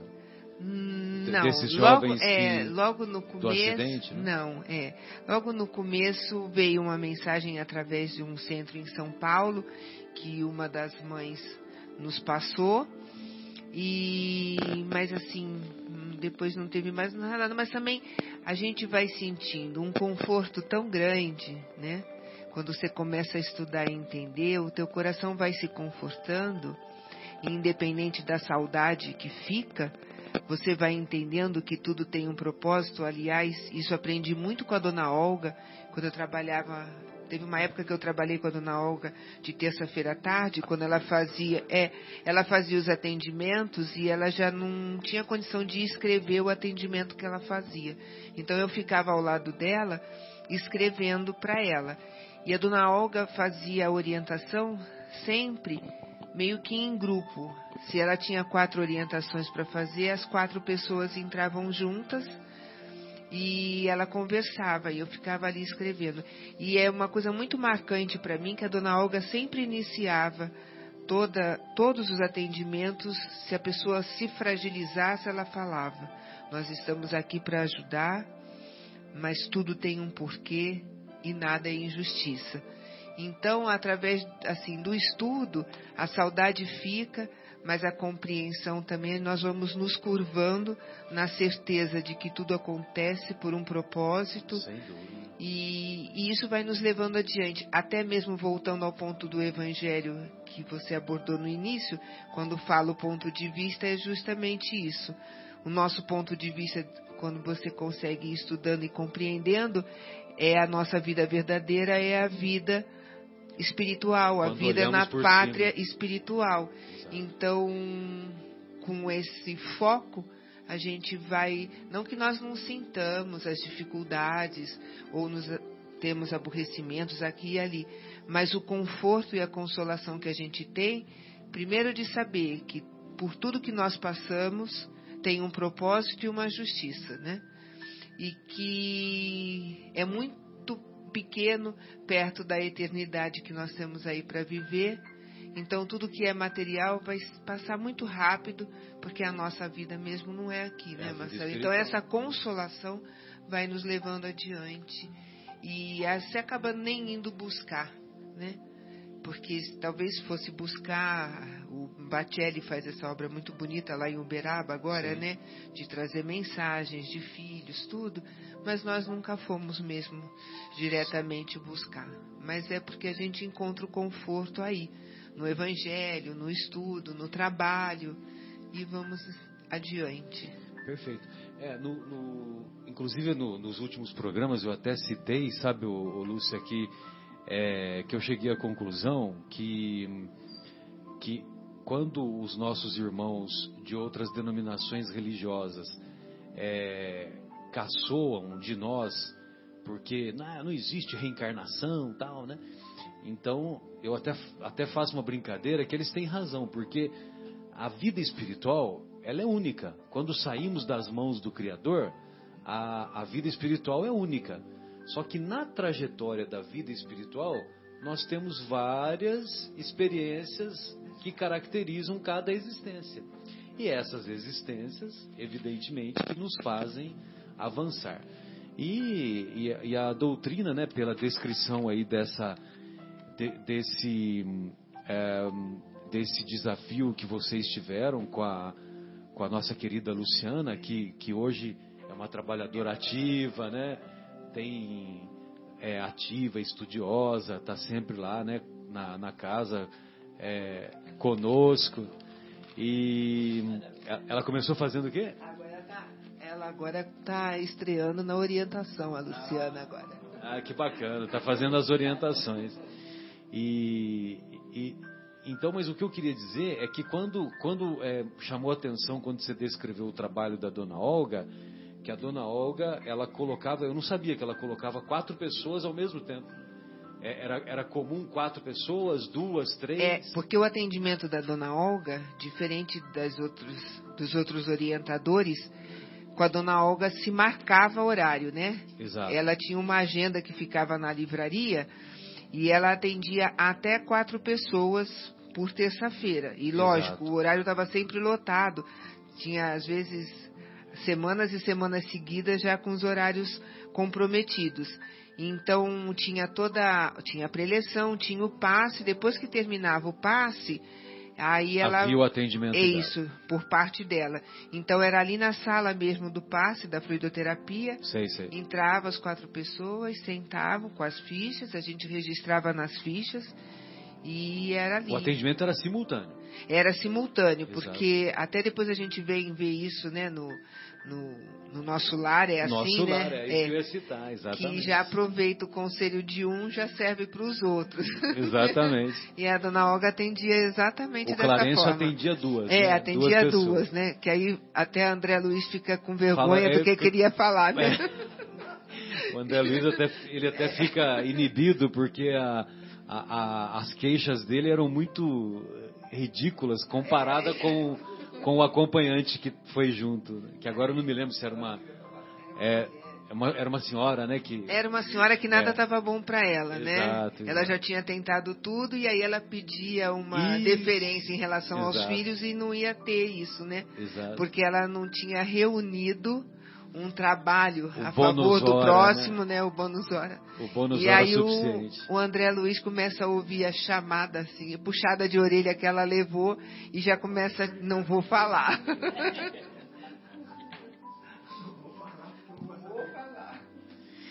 Exatamente. Então veja você que é um aprendizado. E é interessante, né? É, eu não sei se ela tirou esse método ou se ela intuitivamente, né, que buscou, porque é, ela atendia quatro pessoas, né, simultaneamente. Quatro pessoas. E a dona Mas não Olga. era 16 que ela ia atender ao todo. Ela era Não, só quatro. só quatro, é, até quatro por dia, e se era três, se era quatro, entravam juntos. Entravam juntos. E a dona Olga, né, que tem um mandato mediúnico, agora Sim. ela está bem dodóizinha, Exato. e, e aí no final ela perguntava se queria ah, ouvir a palavra do mentor, Do do, mentor. irmão Paulo. Exato. E aí é, todo mundo adorava justamente isso. Exato. Porque vinha um conselho, vinha uma orientação. Mas isso é a dona Olga. E É vi- importante- e vinha também individualmente para esses casos? Sim, vinha individualmente. Ela falava individualmente. Sim, ela falava Importante, né. Marcelo, nós Pois não, até esclarecermos aqui ao nosso querido ouvinte que a mediunidade de mandato é uma Sim. característica de pouquíssimas pessoas. Mediunidade de mandato que Dona Olga São os médiums que têm a Exato. mediunidade ostensiva mesmo. Exatamente. São poucos e, na verdade, trabalhar desta forma é importantíssimo, é, mas é realmente para poucos, porque é uma, é uma mediunidade como a de Chico Xavier, uma mediunidade de mandato. Sim, a, sim. a dona Olga é, era assim, né? Ela, ela dizia quando ela entrava, passava pelo portão ali da casa de Paulo de Tarso, ela já sabia se tudo estava em ordem ou se tinha alguma coisa que não estava em ordem. Então, às vezes, ela não sabia o que não estava em ordem, mas ela passando do portão, ela aí ela falava, tem alguma coisa que não está bem. E aí ela ia buscar e acabava, às vezes demorava um pouquinho, mas acabava aparecendo. Antes de surgir para aos nossos olhos, ela já sabia que alguma coisa ali não estava em ordem. E era e, e fica uma coisa mais confortável naquela época, porque você se sentia extremamente seguro. A dona Olga falou. Então hoje às vezes a gente quer saber alguma coisa, mas não tem a dona Olga É, lá. Exatamente. Bem, é, bem amigos, vamos fazer mais uma pausa musical e com a música intitulada Eu Te Amo? Eu te, eu te amo e é cantada por Lázaro. É, e retornamos em seguida.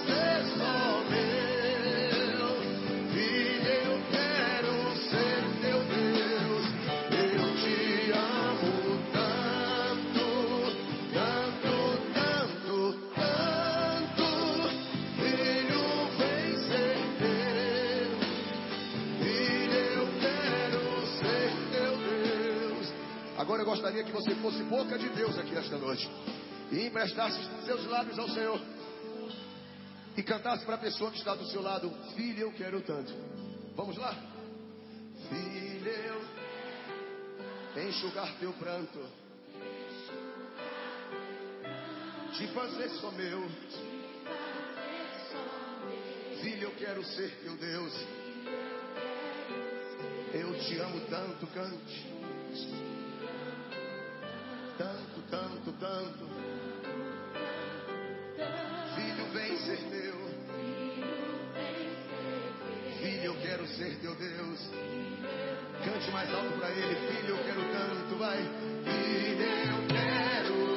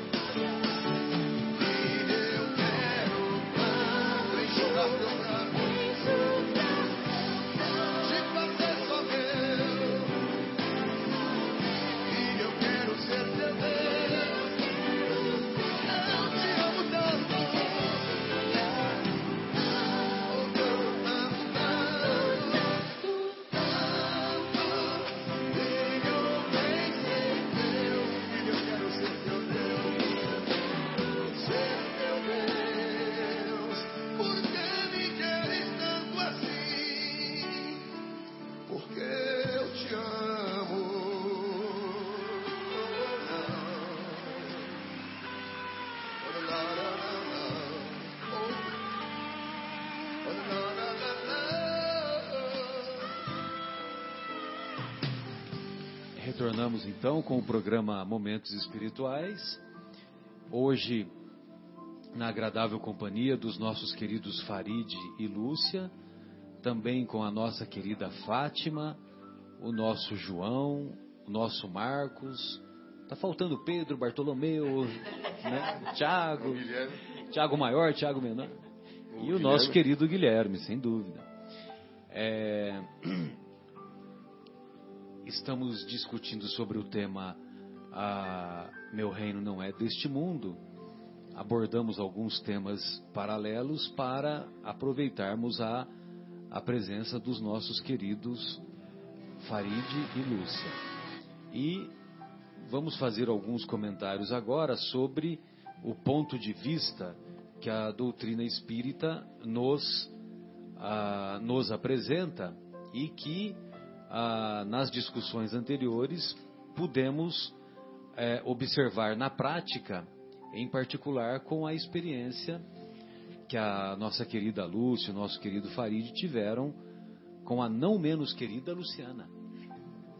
E, ah, e nós nos, nos recordamos que a doutrina espírita se apresenta com cinco princípios básicos: Deus, imortalidade da alma, comunicabilidade com os espíritos, os chamados mortos, mortos segundo a carne, porque a morte propriamente dita não existe, reencarnação e pluralidade dos mundos habitados.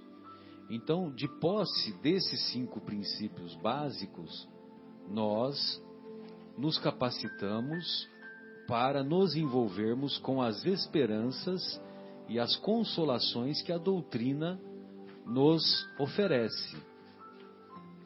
E ah, nós vamos encontrar, sobretudo, através do conceito da reencarnação, que em alguns programas atrás nós discutimos, é, acho que usamos uns três ou quatro programas, e nós discutimos tanto no aspecto científico, quanto no aspecto filosófico, quanto na, no aspecto religioso, que encontramos a reencarnação tanto no Antigo quanto no Novo Testamento, não com a palavra reencarnação, porque a palavra reencarnação foi proposta por Kardec em 1857.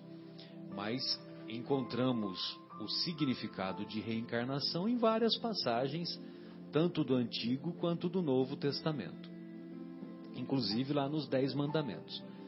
Mas, é, realmente, a, a reencarnação ela é capaz de nos explicar muitas das dores, muitos dos desafios que a vida nos proporciona, com objetivo, inclusive, com o objetivo de, é, de aprendizado, aprendizado de cada um de nós.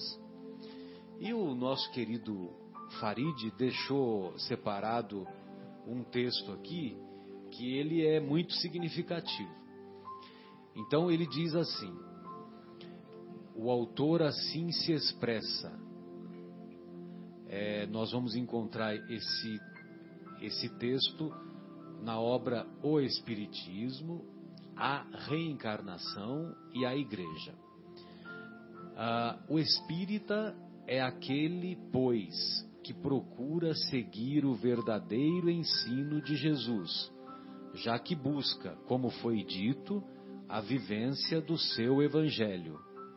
E o Espiritismo crê, de fato, na misericórdia infinita de Deus, pois, para nós espíritas, essa misericórdia divina é tão ampla que Deus nos dá quantas chances, entre parênteses, reencarnações, forem necessárias para a nossa salvação. Salvação podemos entender também como evolução, como capacidade de superação. Em outras palavras, para o Espiritismo, a misericórdia divina é infinita mesmo, ou seja, é incondicional e é para todo o sempre. É como nos mostra a parábola do filho pródigo, em que o Pai de misericórdia está sempre com os braços abertos para abraçar a qualquer filho seu, pois Deus não faz distinção de pessoas. Basta que um filho seu entre em si, como diz a, a parábola, e caindo em si, Pedro chorou amargamente. Lembra-se dessa parte? Né? Quando ele negou, né? Caindo em si, Judas não teve não teve resistências e acabou se suicidando. Caindo em si, Maria Madalena transformou-se no espírito de altíssima hierarquia que é hoje. Pois não. É, o vá e não peques mais, né, Farid, na verdade, é da passagem da mulher adúltera.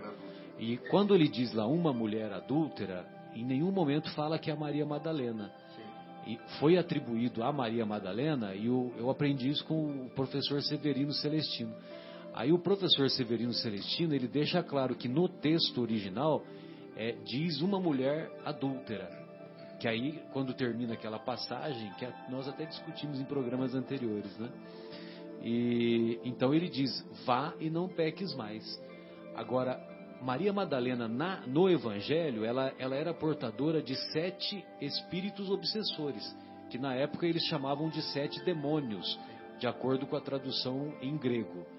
E, e esses sete espíritos obsessores, quando ela conhece o Mestre, ela, esses espíritos são, são encaminhados, são, são afastados da presença dela. E ela e ela passa a seguir Jesus. Tanto é que a primeira, ela tinha muito mérito, porque a primeira pessoa que viu Jesus ressurrecto foi Maria Madalena. Justamente Maria Madalena. Pois não, Marcos? Não, eu, é, só puxando um gancho que você estava é, citando o caindo em si, né? Exato. Que as pessoas até acabam se interiorizando, se arrependendo ou de alguma forma mudando a sua, sua forma de agir, sua forma de pensar, né? E eu me lembrei daquela parábola dos dois, dos dois filhos, que o senhor da vinha né, fala para um dos filhos, acho que é uma parábola dos dois filhos, se não me engano. né? Exato. É, É que isso fala, mesmo, né? Venha trabalhar na minha vinha. E aquele, aquele primeiro filho fala, eu vou, pai. Né? Aquele que falou eu vou, não foi. E ele fez o convite para o segundo filho, né? Venha, filho, trabalhar na minha vinha. E aquele filho falou, eu não vou. Mas, caindo em si, foi. Então é bonita essa parábola também, porque é, demonstra muito aquelas pessoas que, que na fachada parece que, ah, eu vou, mas é somente de aparência, né? É. Só dos lábios. É, só dos lábios, né? E até às vezes estuda, estuda, estuda, se- se apresenta como, né? É, a- Aquele que a- vai trabalhar na vinha, né, A Farid? prática, a prática é o mais importante Mas- em exatamente. tudo que nós que nós fazemos. Aliás, eh, eh, Marcelo, permita-me um, um detalhe aqui. Fica à vontade. É, existe um provérbio, é, um provérbio dito árabe, né, que diz assim: mais vale um grama de exemplo do que uma tonelada de palavras. Sem dúvida. Isso resume o que nós queremos dizer com a prática efetiva daquilo que se lê no Evangelho de Jesus. Sem dúvida. E o nosso querido Rossandro Klingen, ele diz que a, a- que a, a melhor forma pedagógica não é o exemplo. O exemplo é a única. É a única. é a única, exatamente. Verdade. Muito bem, então só terminando esse texto, basta que um filho seu entre em si, como diz a parábola, e queira voltar para ele, pois o Pai, que é perfeito, respeita totalmente o nosso livre-arbítrio, para quando quisermos, como quisermos e onde quisermos despertar para a verdade que liberta. Conhecereis a verdade, e a verdade vos libertará. É, pois somos espíritos imortais e filhos de um Pai tão amorável que nos ama mais do que nós mesmos nos amamos. Impressionante, Exato, né? exatamente. isso. Comentário brilhante. queria fazer uma participação pequenininha aqui no programa para falar assim. é, primeiro, solta o fio aí, senão não. Deixa, deixa, eu estico o pescoço, eu estico o pescoço. Já deu, já deu, já deu, já deu.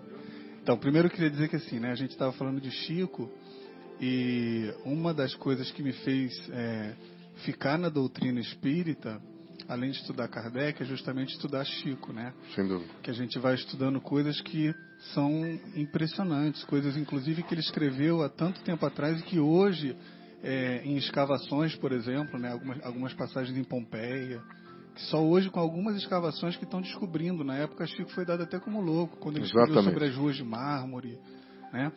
Então, isso para mim foi uma coisa muito, muito, como é que se diz, importante para eu é, é, fixar um pouco na doutrina. E a outra coisa está aqui nessa sala, que eu nunca falei para ela, mas foi a Lúcia, né? Que quando fiz o, aquele curso básico com a Lúcia, para mim foi muito legal. E a Lúcia tem um jeito todo especial de brigar sendo carinhosa, de ser exigente sendo carinhosa. Então, assim, é uma, é uma coisa muito legal e uma honra estar aqui é, no programa com vocês. E quando a gente está falando de compromisso, que é uma palavra que veio muito hoje, né? É, há pouco tempo atrás eu vi um negócio muito legal. A gente tem que ser mais porco e menos galinha. Como assim? A gente vai para feijoada, né? Conhece essa história? Exato. A galinha dá o ovo para feijoada, né? Fica lá numa boa, né? O porco dá a pele. Né? Então, com, com a doutrina, e mais até do que com a doutrina, com a nossa reforma íntima, né? A gente tem que ser mais porco e menos galinha. Não é? É o sacrifício pessoal e o amor incondicional, né? Sem dúvida. Aliás, o, o Guilherme foi muito humilde aqui. Ele falou assim: uma pequena participação, participaçãozinha, né? Mas na verdade ele que está tocando toda a parte técnica aqui desse programa, ele fica nos bastidores, não é, Marcelo? E, e ele humildemente agora se referiu a que eles têm uma pequena participaçãozinha, né? Sendo que a participação dele é muito importante, senão esse áudio não estaria ainda ao ar, né? Eu diria que fundamental, né? É o nosso Exatamente. querido Guilherme, né? Por isso que eu o intitulei como infatigável. Sem dúvida, sem dúvida. Parabéns aí, muito obrigado aí. Sem dúvida. Fátima, você pode eh, ler para nós essa mensagem eh, que se encontra na obra Vivendo o Evangelho a respeito desse item, o ponto de vista, Sim. que é vamos- psicografada pelo André Luiz, né? É uma. Vamos lá. A ofensa machuca, mas observe. Vingança dificulta. Perdão facilita. O desespero desorienta, mas repare. Descrença abate. Fé encoraja. A doença incomoda, mas considere. Revolta complica. Resignação alivia. A dificuldade perturba, mas examine. Comodismo prejudica, trabalho ajuda. O sarcasmo dói, mas avalia. Revide, nivela, esquecimento eleva. O desprezo magoa, mas analise. Ódio atormenta, amor acalma. É importante expor seu ponto de vista a respeito da vida, exaltando os sentimentos do Evangelho, mas suas atitudes é que vão revelar se você realmente está com Jesus. Sensacional. Então, observamos que desespero, revolta, observamos que desespero, revolta, ah, revide, são opções equivocadas. E que, e que quando nós nos, eh, nos conscientizamos desses, desses conceitos de, de responsabilidade, de compromisso que a doutrina espírita nos apresenta, nós somos capazes de colocar o, esse ponto de vista espiritual, colocarmos as coisas espirituais acima das coisas materiais. E, vamos, e também somos capazes de observar que os desafios que a vida nos propõe a cada um são bem pequenos quando comparamos com as dores e os desafios dos nossos irmãos de caminhada. Farid, gostaria que você falasse para nós aí os, os nossos eventos aí que estão programados para esse mês. Você pode nos apresentá-los? Pois não, é com, com todo o prazer. É, nós temos, através da, dos da nossa equipe de comunicação, dos trabalhadores da Casa de Paulo de Tarso, a necessidade de estarmos frequentemente fazendo os nossos eventos. Né?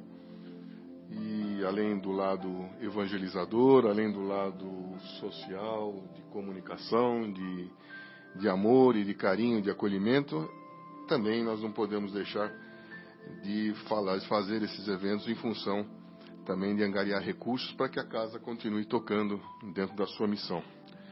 E nesse mês de outubro, particularmente, nós temos amanhã mesmo, no dia de amanhã, sábado, nós vamos ter um bazar especial na unidade da, do Jardim Itália.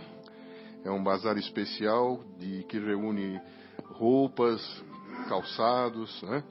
Mas particularmente no dia de amanhã nós vamos ter uma, um item super especial em função do Dia das Crianças, que são os brinquedos arrecadados ao longo dessas últimas semanas. E amanhã, a partir das 14 horas, no, na unidade do Jardim Itália, na Rua dos Pintacilgos, 320, lá no Jardim Itália, no Paulo de Tarso do Jardim Itália, nós vamos ter toda a equipe reunida fazendo esse bazar especial.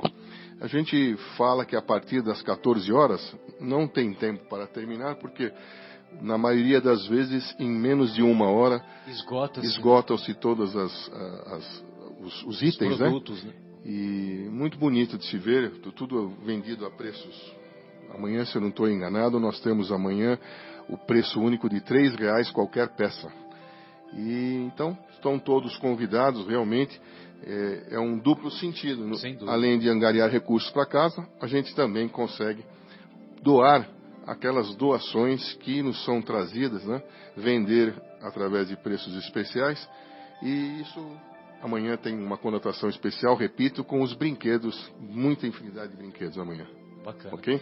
E, e a gente observa nas caminhadas aí pela cidade, Farid, que é muito comum, é, mesmo pessoas é, que, que moram em bairros mais afastados, que têm conhecimento do bazar do Paulo de Tarso Sem dúvida. e ficam aguardando Sem e dúvida. se esforçam para chegar logo no início. Sem dúvida. E, e- e já posso até eh, adiantar que na próxima semana, no outro sábado, nós Será vamos, dia 14. nós vamos trazer o bazar especial aqui para a unidade Capela, bem ao lado aqui da Rádio Capela, aqui na Rua do Café Que bacana, 350. na esquina de baixo aqui, na Rua Exatamente. do Café 350. Então, amanhã temos bazar especial no Jardim Itália.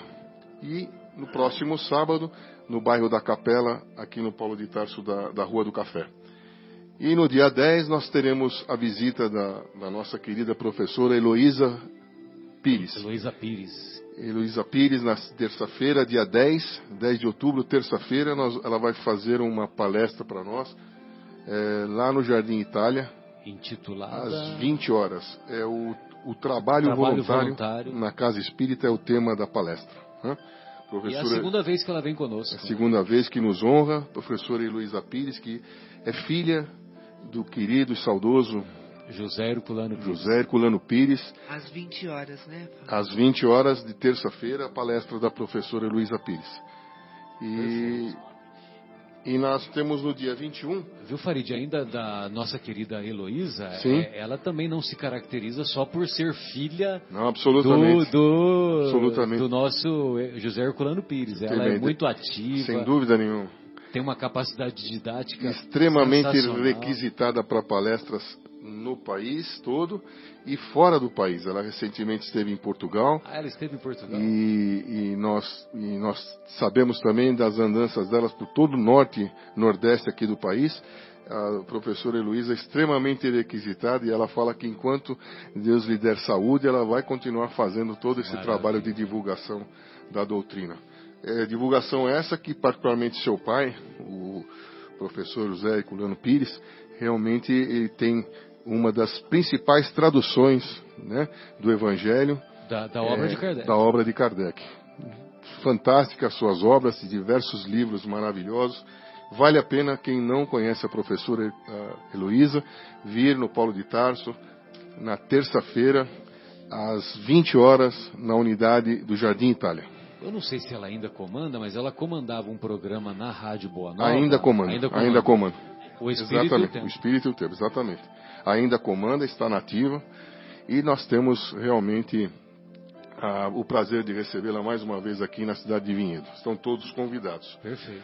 Mais para frente nós temos no dia 21 um encontro anual das casas espíritas de Vinhedo e Louveira.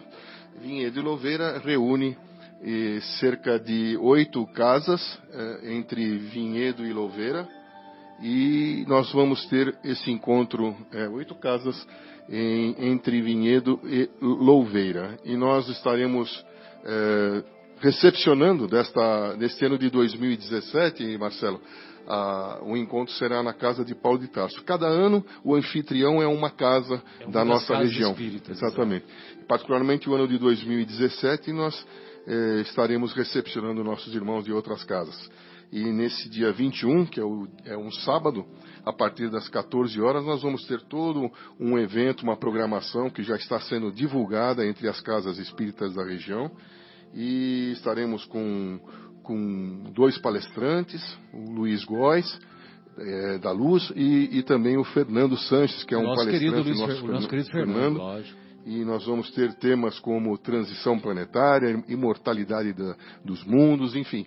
Vai ser uma tarde muito festiva e que reunirá todo o pessoal espírita e não espírita também, são convidados aí para esta tarde, no dia 21 de outubro, lá no Paulo de Tarso da, do Jardim Itália. O, o, Luiz Góes, eu não me lembro dele. Quem que é? Luiz Góes da Luz, ele é um, ele inclusive está nesta semana palestrando numa numa casa é, em Valinhos. Sei. Ele é um orador, um, um, um palestrante muito conhecido na, na, na, nos meios é, mais do norte e nordeste aqui ah, do nosso país. E, e particularmente ele vem fazer uma abordagem do do texto de Divaldo sobre transição planetária.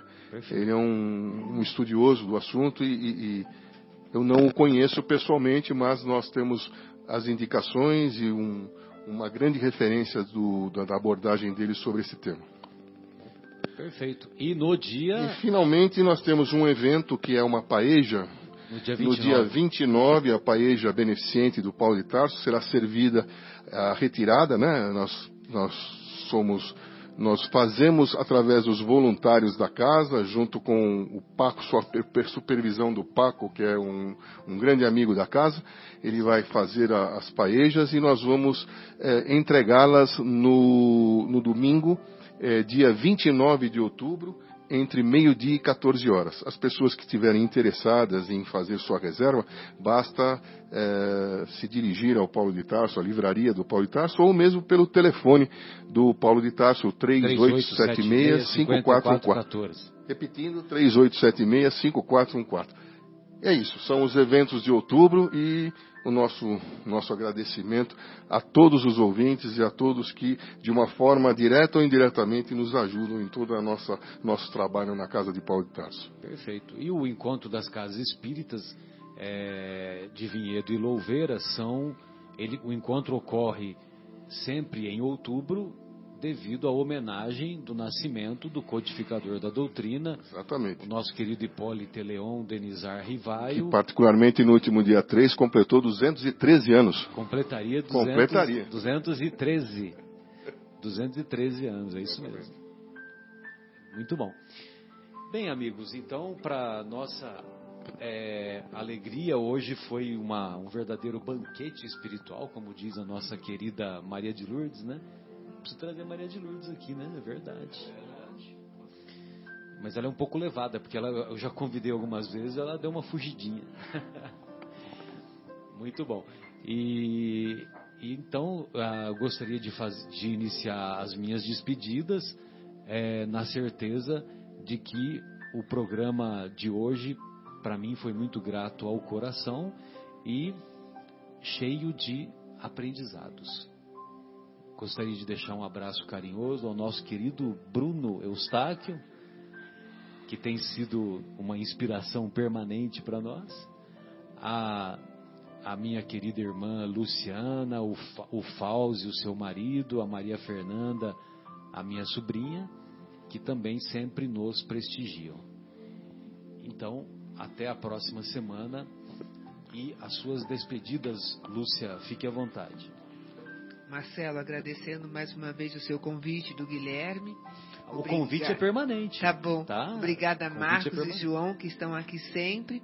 Foi um prazer muito grande. Obrigada, Guilherme, em especial pelas suas palavras.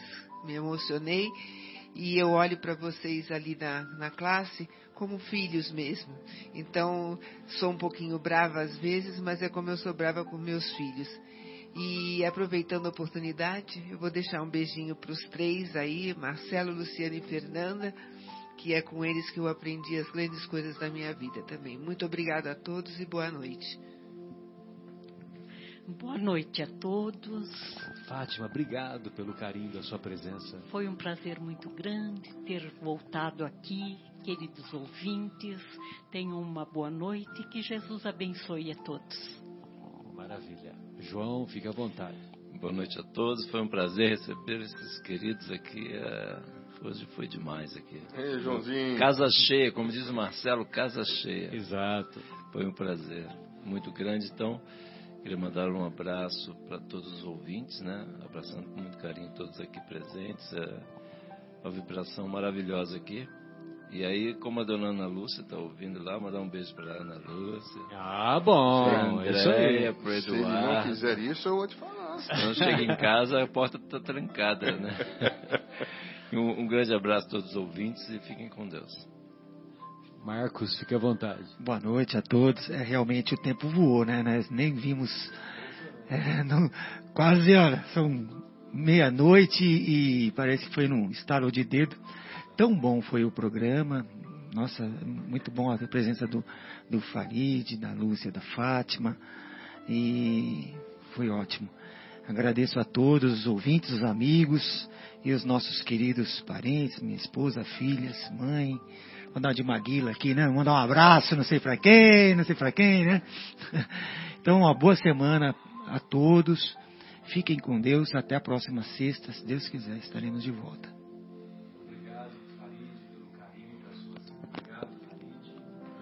Obrigado a todos também. Uma, uma Obrigado, boa noite. Farid. Suas despedidas, por favor. Uma boa noite a, a todos os ouvintes. Eu é que agradeço a todos vocês. Eu apenas e tão somente deixo aqui uma, uma frase aqui de Chico que diz assim: e guardemos a certeza pelas próprias dificuldades já superadas que não há mal que dure para sempre. Sem dúvida. Tudo passa. Sem Uma boa noite a todos e que Deus abençoe a todos nós. Muito obrigado. Esse Chico é demais, né, João? Pois não, Guilherme, suas despedidas. Uma boa noite a todos, então. É, vamos ficar aqui com a última música, que foi um pedido da Lúcia, que é uma versão especial da música Trem Bala. É uma versão adaptada, inclusive a gente está com o dever de casa, né, Marco, de treinar lá pro Anel de Luz. Vamos escutar aqui.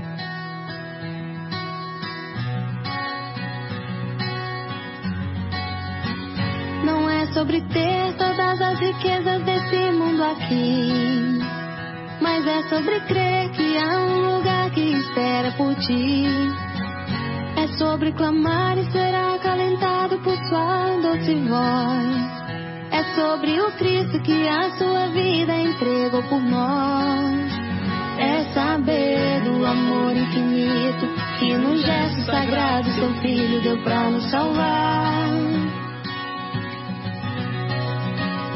E agora nos chama de filho, no céu nos convida com ele pra sempre a morar. Não é sobre provar os prazeres do mundo e achar que valeu. É sobre entender que a felicidade ele te ofereceu. Quer te dar abrigo e fazer morada no seu coração. E ser seu amigo contigo em todas as situações. Em Cristo a gente pode tudo, e a vida não teria graça sem ele aqui. Por isso eu prefiro Cristo e a vida eterna que ele conquistou por mim. Você que acha que tudo dinheiro pode pagar, nem toda a riqueza do mundo daria pra lhe salvar. A vida sem Cristo é perca de tempo, não volta atrás. Com Ele por perto vivemos em harmonia e paz. Repense sua vida agora, decida se quer viver somente aqui. Que a vida no céu é pra sempre. Jesus volta logo, estamos prestes a subir. Laia,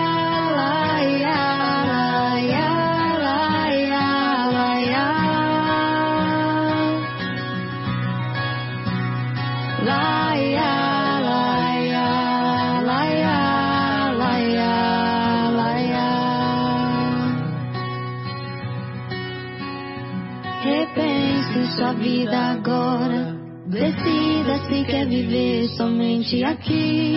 Uh, que a vida no céu é pra sempre. Jesus volta logo, estamos prestes a subir.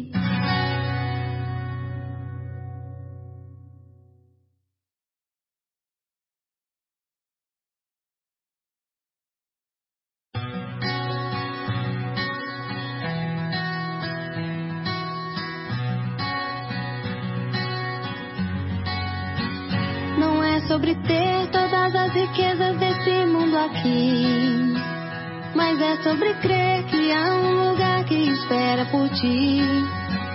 É sobre clamar e ser acalentado por sua doce voz.